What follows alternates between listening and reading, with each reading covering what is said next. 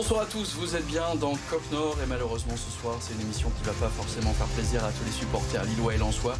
Oui, on va remuer le couteau dans la plaie puisqu'au sommaire ce soir, Lille a pris une claque à Lorient en Bretagne. Paulo Fonseca a voulu faire tourner entre les deux matchs de Coupe d'Europe, mais deux erreurs rapides dans le match et le LOSC qui s'incline donc finalement 4-1 contre les Merlus.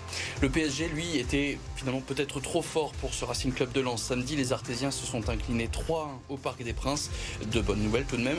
Le premier but de Guy Lavogui sous ses nouvelles couleurs et les débuts d'Eli Wai. Enfin, un point en trois journées pour Lens.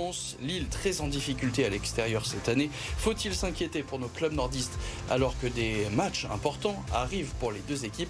C'est la question qu'on va poser à nos supporters ce soir autour de la table. Bonsoir, Erwan Makwango et Adrien Bonsoir. bonsoir. Nos supporters lillois ce soir. Et bonsoir, Julien Castagnoli, supporter euh, du Racing Club de Lens et ancien euh, commentateur du club. Et si vous voulez rejoindre cette table, il reste une place de libre par exemple. Pour ce soir, c'est un peu juste. Mais pour les prochaines semaines ou par exemple réagir en direct euh, à nos débats, une seule solution, c'est le hashtag COPNOR sur les réseaux sociaux.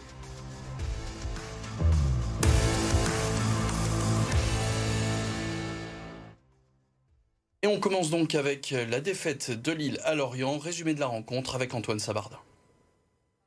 Présent sur le banc pour la première fois de la saison, Samuel Umtiti aurait sûrement fait du bien à une défense du LOSC aux abonnés absents en Bretagne. Les hommes de Polo Fonseca se font piéger deux fois coup sur coup, au 9e et 11e minute. Impérial depuis le début de la saison, Lucas Chevalier ne peut rien faire. Mené 2-0, Lille pense revenir dans la partie avec ce but de Jonathan David, mais non, les Dogs manquent de mordant et prennent l'eau à Lorient. Défaite 4 buts à 1, la plus lourde depuis un an. Inquiétant avant le barrage retour de Ligue Europa Conférence, jeudi en Croatie. Alors s'il fallait illustrer le réalisme breton en chiffres, eh bien on peut regarder par exemple la possession. Lille qui a le ballon près de 65% du temps, ils ont tenté 18 frappes dont 7 cadrés. Les Bretons eux ont frappé 9 fois dont 6 cadrés et donc 4 euh, buts. Euh, messieurs, qui pour vous a été le Lillois le plus marquant, positivement comme négativement, de cette rencontre, Adrien Je vais garder David pour rester positif. Positif, Erwan Et Lucas Chevalier pour être moins positif. Pour être donc plus négatif, comme on dit, Julien Moi, je serais positif, euh, Rémi Cabella pour son entrée. Rémi Cabella pour son entrée. Euh, sur euh, X, donc, nous avons posé la question, comment on va faire maintenant après chaque rencontre Et pour les supporters lillois, pour 35% des supporters lillois qui ont répondu à notre sondage, c'est Mirabon qui a été retenu. Évidemment, Miramon impliqué dans les deux premiers buts deux buts espacés euh, à peu près une minute, une minute dix. Ça va très vite. Euh, c'est un jeune joueur, Miramon, mais avant de revenir donc sur, euh, sur ce chiffre, David, pour son but? Pour son but, c'est vrai. Il fait pas grand-chose d'autre. Il fait pas grand-chose d'autre, mais justement, c'est vrai qu'on a l'habitude de le critiquer parce qu'il a l'habitude de louper plusieurs occasions dans le match. Et là, quasiment sur sa seule occasion du match, bah, il la met au fond. Ça peut lui faire du bien. Ça peut lui faire du bien, ça peut le lancer. C'est déjà son deuxième but hein, au final en Ligue 1. Donc euh, on espère que ça va continuer. Il a eu des, périodes un peu plus délicates. Euh, là, cette fois-ci, il l'a il mise au fond, donc euh, tant mieux. Erwan Chevalier, parce que c'est une note d'encouragement C'est un peu comme pour Jonathan David, mais à l'inverse, c'est qu'on a l'habitude de louer, on a l'habitude que ce soit notre sauveur. il a déjà été cette saison, mais là, oui, une relance pas très audacieuse, plein axe.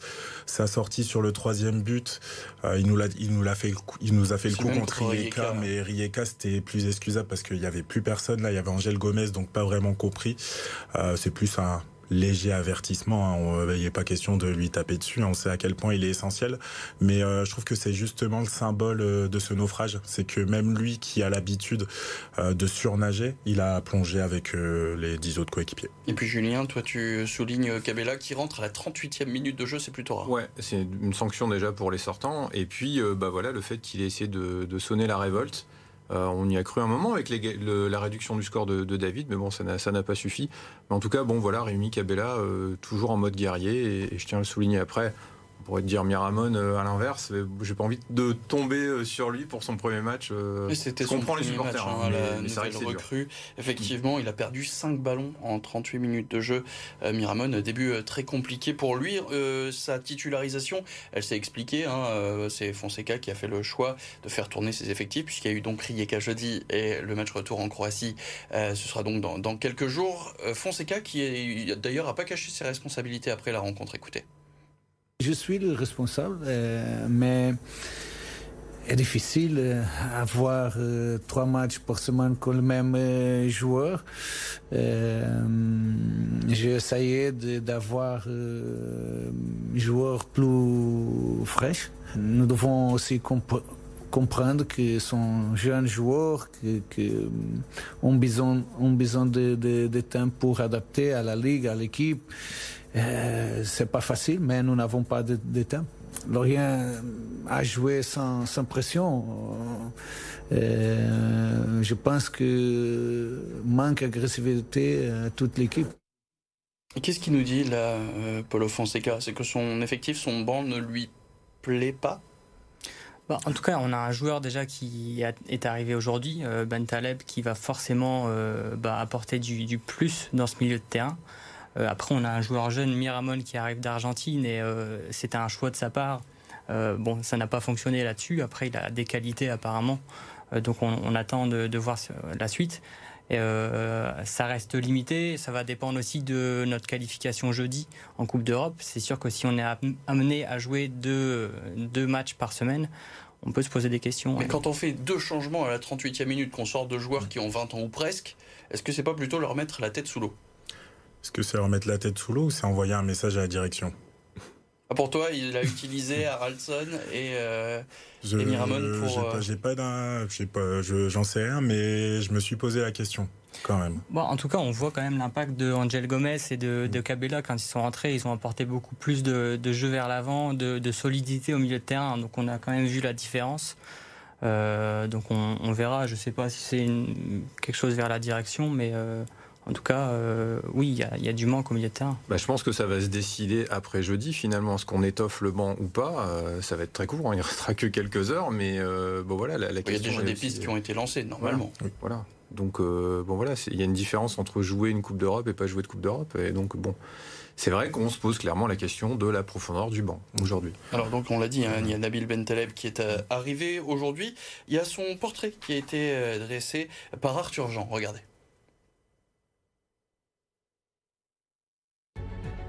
Il était le chez nous manquant de l'entrejeu lillois. Nabil Bentaleb, 28 ans, un milieu de terrain gaucher, aussi bien à l'aise pour attaquer que pour défendre. Avec 31 buts et 23 passes décisives en carrière, l'international algérien sait se projeter dans et aux abords de la surface adverse il sait même tirer les pénalties. Le Fennec est un joueur expérimenté. Il a déjà disputé 268 matchs en professionnel. Allemagne, Angleterre, France. Ben Taleb a goûté à la plupart des grands championnats européens, en disputant même des matchs en Ligue des Champions et en Ligue Europa. Son transfert était dans les tuyaux depuis mi-juillet, mais un problème détecté à la visite médicale a nécessité des examens complémentaires. Désormais, c'est officiel.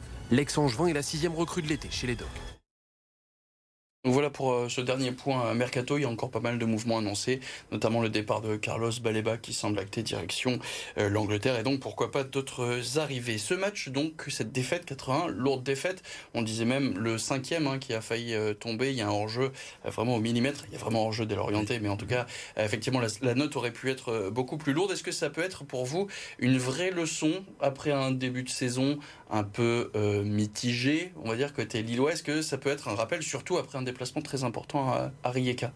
Il faut que ça soit un rappel. Euh, en tout cas, euh, on a un match très important jeudi. Mais plus que ça, depuis 10 matchs euh, en Ligue 1 à l'extérieur, on n'a gagné qu'une seule fois sur nos 10 derniers matchs donc à l'extérieur. Donc on a du mal à l'extérieur, on le sait. On aura certainement du mal jeudi. Mais il, faut, il faut imposer du changement. Ça doit venir du, coach aussi hein, et du staff. Euh, c'est même plus compliqué, c'est même plus complet que ça, puisque en 2023, Lille n'a gagné que deux fois à l'extérieur. La dernière fois, c'était en mars, euh, c'était contre euh, Toulouse. Donc là aussi, il y a six matchs nuls, six défaites, toutes compétitions confondues. Ça fait beaucoup, effectivement, après un, déplacement périlleux en, Croatie. Vous partagez un petit peu cette, cette analyse. Il faut que, il faut que la leçon soit retenue, en tout cas.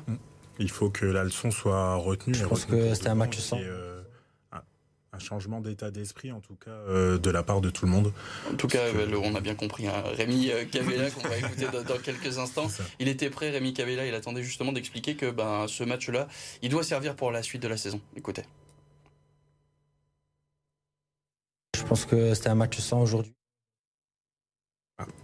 Match au sang. Donc effectivement pour Rémi Cabella qu'on retrouvera peut-être plus tard dans, dans cette émission. parlons maintenant donc de ces matchs à l'extérieur. Deux victoires seulement en 2023. bon, les joueurs en ont beaucoup parlé, ça s'est pas mal vu aussi pendant la rencontre. Lorient a parfaitement joué le jeu contre l'équipe de Polo Fonseca qui bah, joue comme il a l'habitude de jouer, comme il le dit souvent, il est fidèle à son système. Est-ce que dans ce genre de rencontre, il doit être capable d'évoluer, de changer un peu pour surprendre ses adversaires, ou faut-il eh bien qu'il reste fidèle à ses principes? Il peut rester à ses principes. Maintenant, il euh, faut qu'il prenne en compte aussi les capacités de ses joueurs aussi. Euh, typiquement, on a en défense centrale Alexandro, c'est pas le meilleur relanceur. Euh, Yoro, il a que 17 ans. Euh, donc je pense qu'il doit aussi prendre en compte les capacités de, de, ses joueurs. Est-ce qu'il le fait aujourd'hui? On n'a pas l'impression. C'est vrai qu'on a l'impression qu'il reste axé dans, sur son jeu. Euh, Qu'est-ce qu'il faudrait qu'il change alors?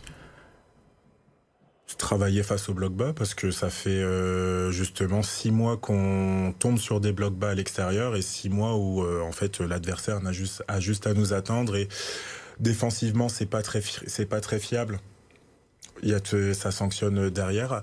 Euh, il y a quand même, je pense à un match hein, qui n'a pas eu lieu cette saison, mais le match contre 3 la saison dernière, par exemple, on a été sur de la possession stérile. On avait eu quelques opportunités de contre-attaque, mais le jeu de transition, euh, il y en a pas, il y en a plus. Et euh, sans ce, sans avec ce, cette victoire, euh, le match de jeudi n'existerait pas puisqu'on penserait au, à la coupe, à l'Europa League. Euh, je pense que c'est peut-être pas forcément le système a changé, mais peut-être l'animation, parce que aussi, faut, je pense aussi que Fonseca n'a pas forcément tous les joueurs adaptés à ce qu'il veut mettre en place. Oui, c'est vrai. Et puis, il euh, faut noter quand même qu'il y a Diallo et Umtiti qui n'ont pas encore joué. C'est deux joueurs qui sont hyper importants dans le groupe. Je pense qu'ils vont apporter forcément du, plus euh, quand ils vont revenir. Hein. Il y a encore donc le mercato ouvert jusque ce vendredi. On a retrouvé Rémi Cabella donc qui s'exprimait après cette rencontre. La question donc vraiment pour eux, pour les joueurs, c'est important, eh bien de se souvenir de ce match et de pouvoir en tirer les leçons. Je pense que c'était un match sans aujourd'hui. Euh, nous a manqué beaucoup, beaucoup de choses. Et ça doit nous apprendre. Euh, des matchs comme ça, euh, voilà, ils, ont bien, ils ont bien compris notre jeu, ils, ont, ils en ont profité. Voilà, c'était une belle équipe. Mais on a manqué beaucoup, beaucoup de caractère, beaucoup d'agressivité. Et voilà, ça s'est vu. C'est une bonne leçon. Aujourd'hui, on a pris une bonne leçon et que ça nous serve pour la suite parce qu'on a un match jeudi encore plus important et, et ça, va être, ça va être costaud aussi. Et donc ce fameux match euh, ultra important, on rappelle hein, donc ce, match retour, on voit notamment hein, les, images, ce but euh, croate, donc qui ressemble, mais à très pour trait, hein, celui euh, encaissé par Romain Fèvre. Est-ce que ça aussi, ça peut être quelque chose qui vous inquiète cette défense? On a parlé d'une défense très jeune. Les blessures d'Umtiti, on risque d'en revoir cette saison. il a le profil pour. Est-ce que justement, on parlait du système offensif de Fonseca Est-ce que là aussi, il doit réfléchir à pourquoi pas avoir un nouveau défenseur au mercato? Rassurer un peu cette défense, jouer peut-être un peu plus bas pour éviter les espaces derrière? Moi, c'est pas le jeu de Fonseca, donc je pense qu'il le fera pas. Euh, donc euh, il faut vraiment que les joueurs apprennent de, ces fautes-là. Alors ça fait plusieurs euh, semaines, voire plusieurs mois qu'ils disent à chaque fois on va apprendre de ces situations.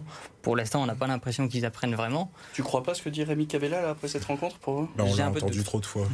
c'est la quatrième ou cinquième fois que qu'on entend euh, c'est une leçon. Enfin, on a pris une bonne leçon, faut, on va retenir ça. Et euh, je trouve justement le match de jeudi va être un un bon enseignement, en tout cas voir ce qu'ils ont appliqué parce que justement on part en étant en menant justement au score. Donc euh, on va avoir une équipe de Rijeka qui va devoir forcément ouvrir le jeu, voir justement comment on va on va s'adapter parce que voir aussi comment ils peuvent faire tourner son effectif. Donc je suppose que Angel Gomez et Rémi Cabella devraient retrouver leur place de titulaire. Là-dessus, il y a, peu de doute. La mm. question peut-être sur Haraldson, qui joue beaucoup côté gauche. Euh, est-ce que lui pourrait tourner? Ça peut être une solution en tout cas. Est-ce qu'il a peut-être Cavaliero pour le remplacer côté gauche? On verra bien en tout cas, donc Polo Fonseca.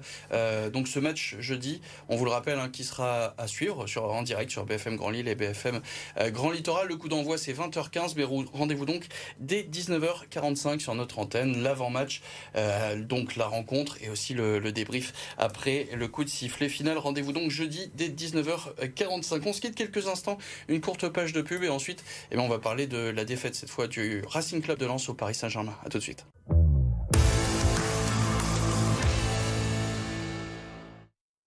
On est de retour dans Cop Nord et on va maintenant parler de la défaite de Lens au Paris Saint-Germain. C'était samedi soir, une défaite 3 buts à 1, résumée par Maxime Montiou.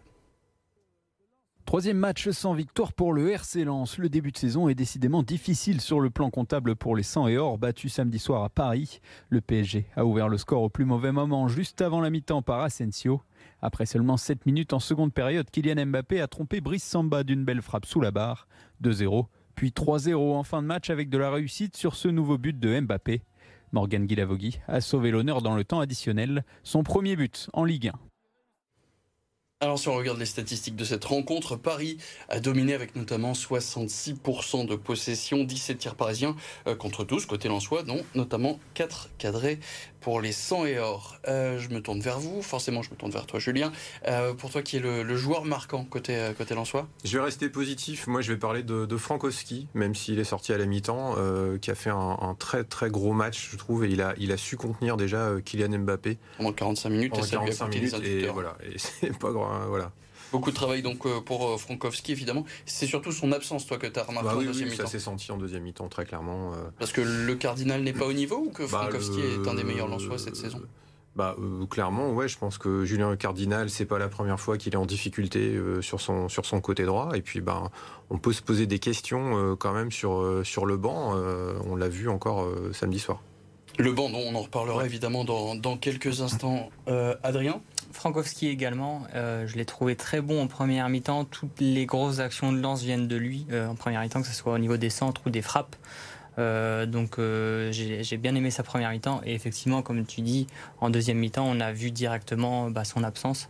il me semble que le deuxième but vient du côté de Le Cardinal, donc effectivement on a je te pose pas la question, on va être complètement transparent. Malheureusement, tu n'as pas eu le temps ce week-end de, regarder le match du Racing Club de Lens. Le joueur. Ah oui, quoi. Bah, si jamais tu sais pas quoi faire ce soir en sortant de l'émission, il y a un replay qui doit pouvoir traîner. Euh, le joueur plus, plus plébiscité sur Twitter, c'est Brice Samba. 52% quand même des votants qui retiennent là, sont encore une fois son nombre d'arrêts. C'est trois arrêts hein, quand même. Ah, s'il n'est pas là, on prend une valise. Hein. Donc, euh, Simplement. très clairement. Et donc, encore une fois, parce qu'il était déjà plébiscité le mois dernier. Il y a une, action il y a une action, euh, euh, c'est Dembélé hein, qui frappe. Euh, la première action où il sort magnifiquement et heureusement qu'il est là, Brice, parce que sinon c'est ce serait, ça aurait été pire. Alors s'il fallait parler de ce match, on a parlé d'une très bonne première mi-temps, notamment donc avec la présence de Frankowski. C'est quoi? C'est que ça n'a pas suffi? C'est que Paris était au-dessus, même en première mi-temps? Paris, objectivement, sur le match est plus fort. Je veux dire, là, on, Lens a perdu contre plus fort et il n'y a pas de honte à ça. Euh, moi, ce que j'ai aimé, euh, quand même, c'est que les Lensois ont regardé les Parisiens dans les yeux pendant une mi-temps. C'est-à-dire qu'ils ne sont pas venus en mode attentiste, rester derrière et attendre que ça se passe. Ils ont joué franc jeu, ils, ont joué au niveau de l'enjeu. La, difficulté, c'est de jouer avec euh, ce déséquilibre-là, c'est le maximum de risques. Euh, c'est plaisant à regarder, mais euh, malheureusement, quand tu prends le premier but derrière, tu sais que euh, ça peut vraiment dérouler en, ta défaveur, surtout face à un adversaire comme, Paris.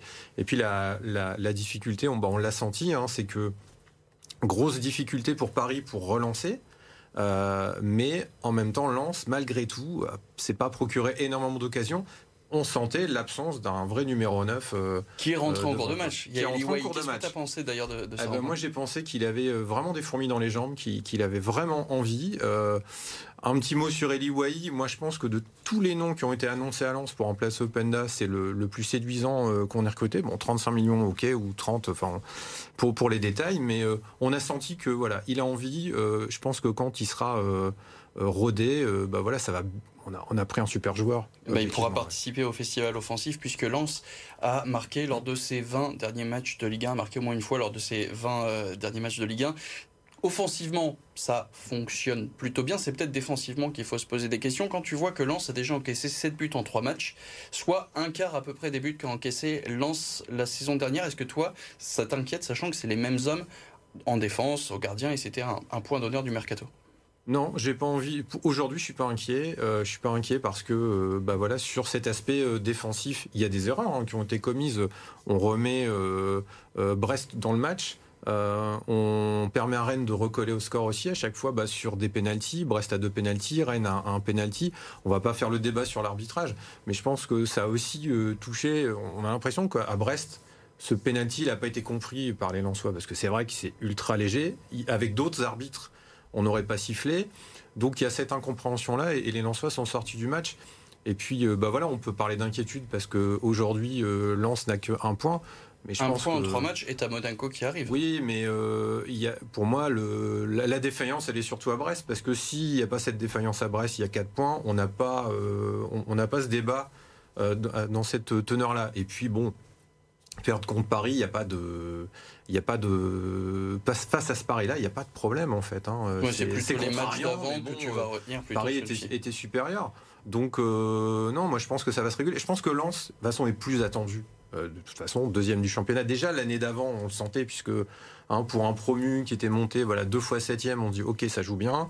Donc tout le monde était averti. Là, cette année encore plus, deuxième du championnat, avec la saison qu'ils font exceptionnelle l'année dernière. Ils sont forcément entendus et ils payent absolument tout cash. hein. Clairement, depuis le début de saison. La réussite moins est moins présente que l'année ah dernière. bah ils ont tout, euh, tout à l'envers, hein, clairement. Euh, Donc il y a aussi, euh, il y a forcément du travail. Francaise le dit, il pas, il, il se cache pas euh, derrière de, fausses excuses. Mais Lens a eu beaucoup de choses euh, euh, contre durant ce, mois d'août. Et puis bah il y a ce match contre Monaco. bon voilà, moi je suis pas inquiet aussi parce que quand on regarde l'équipe et le contenu du match, le contenu des matchs.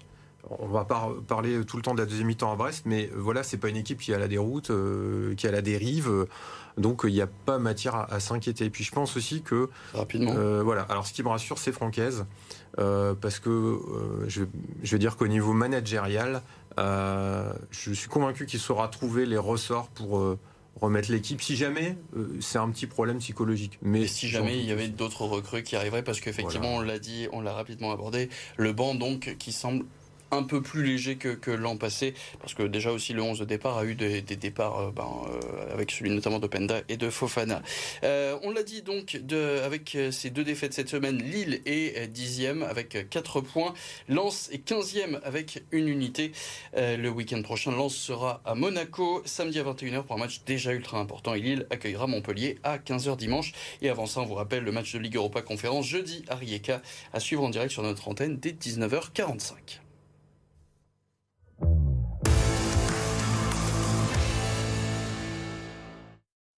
Le reste de l'actualité sportive vous est raconté par Kevin Morand. Fin de match frustrante pour Dunkerque. Après avoir dominé Angers, expansionnaire de Ligue 1 la saison dernière, en difficulté sur ce début de saison en Ligue 2, l'USLD s'incline sur un penalty obtenu par le SCO dans le temps additionnel et converti par Abdelli à la 95e. 1-0, la deuxième défaite de rang pour les Maritimes. Dunkerque est 15e au classement, juste devant Valenciennes qui de son côté a remporté samedi son premier succès de la saison. En déplacement à Rodez, grâce à un but dès la sixième minute d'Aymen Boutoutaou, succès 1-0 qui suffit au bonheur des hommes de Georges Massiel après deux défaites et un nul. En athlétisme, David Sombé, sociétaire du club de Lille Métropole, séparé d'argent avec ses coéquipiers du relais 4 x 400 mètres lors des championnats du monde de Budapest. Avec Sombé comme troisième relayeur, ils établissent au passage un nouveau record de France. C'est la seule médaille remportée par la délégation française dans ces mondiaux. Le boulonnais Jimmy Gressier sur le 5000 mètres a lui cédé sur la fin de sa course et termine 9e mais satisfait de sa progression au niveau mondial. Pour le basketteur arajois Nando De Colo, la Coupe du Monde a tourné court. Lors de la défaite des Bleus face à la Lettonie, le joueur de l'Asvel a en plus été exclu à plus de 6 minutes de la fin du match. Pour une deuxième faute technique, un tournant jugera par la suite son sélectionneur. Les Bleus menaient alors de 9 points. Ils s'inclinent finalement 86 à 88 et s'arrêteront à ce premier tour.